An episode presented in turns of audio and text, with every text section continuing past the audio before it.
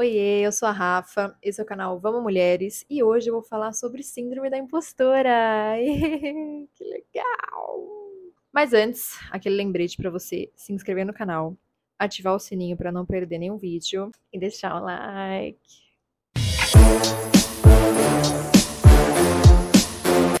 Bom, eu não poderia começar falando sobre outro assunto a não ser síndrome da impostora, porque é algo que eu vivo diariamente. Eu tenho vivido isso, inclusive, para criar aqui este canal e estar aqui falando com vocês, para vocês. Afeta todos, né? Mas aqui a gente vai falar sobre as coisas, novamente, que permeiam o fantástico mundo das mulheres. Então, homens, não sei, vai caçar um conteúdo para você, sem ser red pill, né? Por favor. Brincando. O que é a síndrome da impostura? É quando você, mulher, duvida da sua capacidade. Por exemplo, você trabalha em um lugar com uma coisa X e você é muito boa no que você faz, você manja muito, todos ao seu redor te elogiam, falam, cara, você é muito boa. Só que você não acredita muito.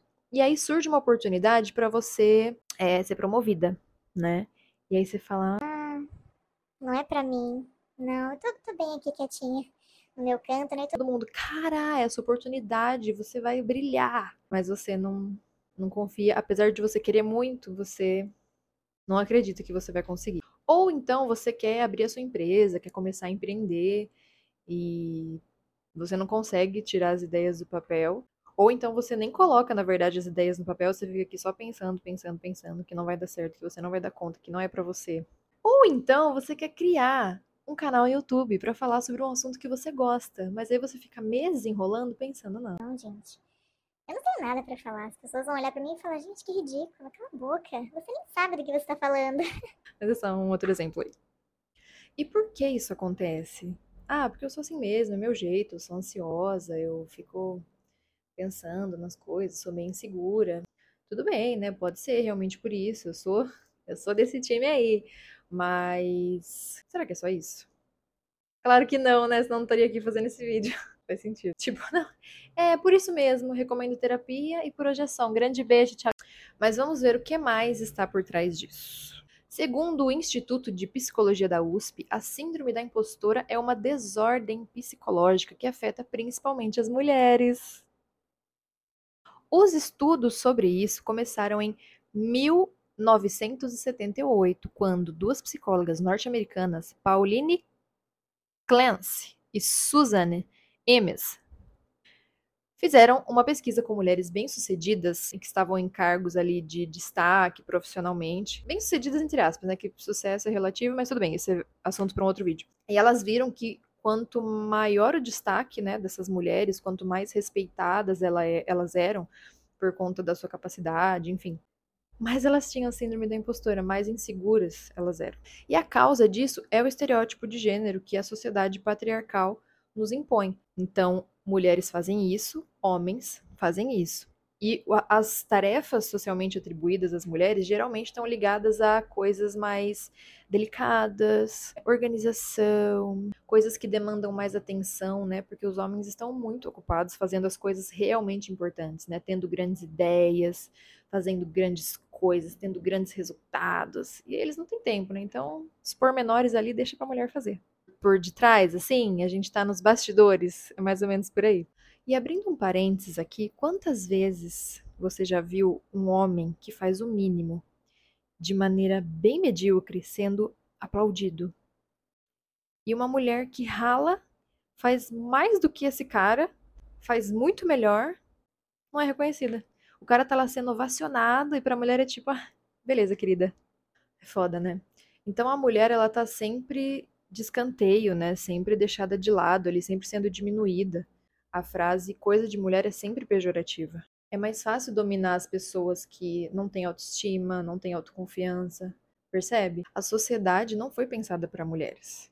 Por isso é patriarcado.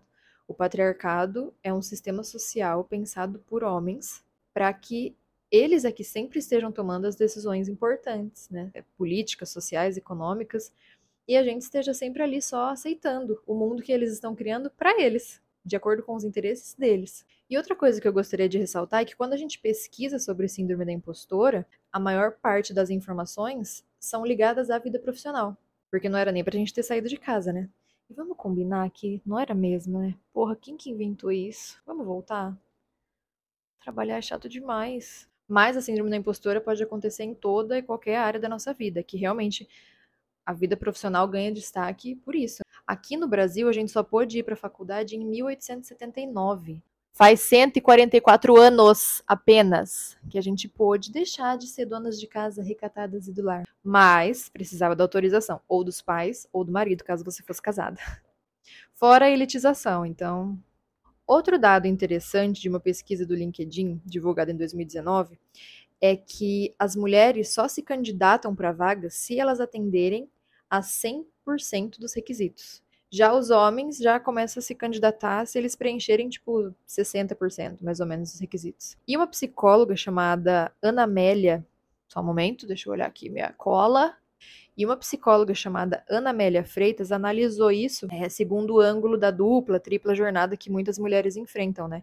Então é natural que essas mulheres tenham medo de dar conta, né, de, das várias coisas que elas têm que fazer, então, isso também ajuda elas a pensarem mais na hora de se candidatar.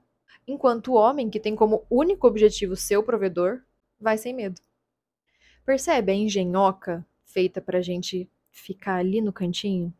E aí, como a síndrome da impostora faz a gente se sentir? É, com medo, dá aquela sensação de estar sempre prestes a ser desmascarada. Porque você é uma fraude, né? E aí você começa a viver com base nisso você se retira de situações em que você acha que você pode ser desmascarada, você procrastina coisas para evitar falhar, ou você até começa, mas aí nunca tá bom. Né? Você quer achar pelinho ovo, a perfeccionista, porque para justificar que o que você é e o que você faz não é suficiente. E aí você acaba desistindo e você registra na sua cabeça que você realmente é uma fraude. E aí isso se torna um ciclo vicioso. E a gente não fala sobre isso por medo, por vergonha, para não se mostrar fraca, vulnerável. Porque se eu pedir ajuda, eu vou estar tá mostrando que eu não consigo, que eu sou incapaz. E a gente que é mulher não pode vacilar. É porque senão, ah lá. Ah, tinha que ser mulher, né? Ah lá o mimimi. Ah lá frescurinha. Para tentar calar a gente mesmo, para a gente não perceber a engenhoca. Então, vamos tentar colocar duas coisas na nossa cabeça. Primeiro, se mostrar vulnerável não é ser fraca para você se mostrar, mostrar suas fraquezas, suas inseguranças, seus medos, suas falhas, tem que ter muita coragem, muita. Segundo, todas nós passamos por isso. Se nenhuma mulher nunca se abriu com você para falar, cara, eu passo por isso, eu estou aqui falando para você, eu passo por isso, com uma certa frequência. Eu me torturo frequentemente por causa disso. E falar sobre isso é uma forma da gente se fortalecer, sabe? é, trocar experiências, saber o que as outras mulheres fazem, né, para tentar lidar com isso, isso é muito importante. As minhas dicas para você, por exemplo, são: um, terapia com certeza, porque além de te trazer ferramentas para lidar com as situações, te traz autoconhecimento. E quando você sabe o que você é, o que você quer, o que você gosta, fica mais difícil se deixar levar por esses pensamentos, sabe? Vai ter, sempre vai ter, mas em uma intensidade menor, com menos força sobre a gente. Segundo, falar sobre isso com outras mulheres que você confie, ter pessoas que te coloquem para cima, que te apoiem, que te lembrem, ô oh, querida, vamos parar com a palhaçada? Bora, bora, bora, bora. Sempre que você identificar que você tá se sabotando, pensa o tanto de gente falando merda que tem por aí, tanto de homem falando merda que tem por aí. Já se vê pelo cara do Red Pill, né, do Campari. Você vê os vídeos você fala, meu, não é possível um negócio desse. Tanta merda. E ele simplesmente se expõe e fala. E você aí, com tanto potencial, se escondendo. Não dá uma leve raivinha? Puta que pariu, é isso. É verdade. Então é isso, gata. E terceiro, ser essa mulher para outras mulheres. Porque existem inúmeros contextos, mulheres enfrentando essas inseguranças em diversas áreas da vida. E a, essa rede de apoio faz total diferença. Julgar menos e apoiar mais. E enquanto sociedade, é, eu pensei em dois pontos que são necessários e não só para a síndrome da impostura. Um, acabar com o estereótipo de gênero. A mulher não tem que ser ou fazer coisas porque ela é mulher. O lugar da mulher é onde ela quiser estar. O nosso lugar é onde a gente quiser estar. E como a área profissional vem forte no tema, a garantia de educação, de profissionalização de mulheres, de lugar, espaço no mercado de trabalho para todas as mulheres, porque isso está ligado à dignidade, a ter escolha, a saber que você tem escolha. Quando a gente vai olhar a pirâmide gênero-racial, as mulheres trans pretas estão na base. Então, quer dizer, quando uma mulher trans preta, se uma mulher trans preta consegue educação, consegue se profissionalizar, e aí vai se candidatar depois de ter atendido 100% dos requisitos, ela ainda vai ser recusada porque ela é uma mulher trans e preta. Aí você vai falar para essa galera fazer terapia? Autoconhecimento? Fica um pouco complicado, né? Porque analisando os pormenores, o buraco é muito, muito, muito mais embaixo, infelizmente. Mas eu quero falar mais sobre essas diferenças sociais em outros vídeos. Bom, difícil, né? Não é fácil ser mulher, gente. Não é fácil. Mas a gente segue se fortalecendo aí no individual e no coletivo. Muito obrigada por me assistir até aqui. Comenta o que você achou desse vídeo, o que, que você acha desse tema, se faltou alguma coisa. Faltar sempre vai faltar, né? Porque assim, é assunto pra gente conversar há dias. Mas me conta, eu realmente quero saber, tá? Não é da boca para fora, não. Vamos conversar. Um beijo e até o próximo vídeo.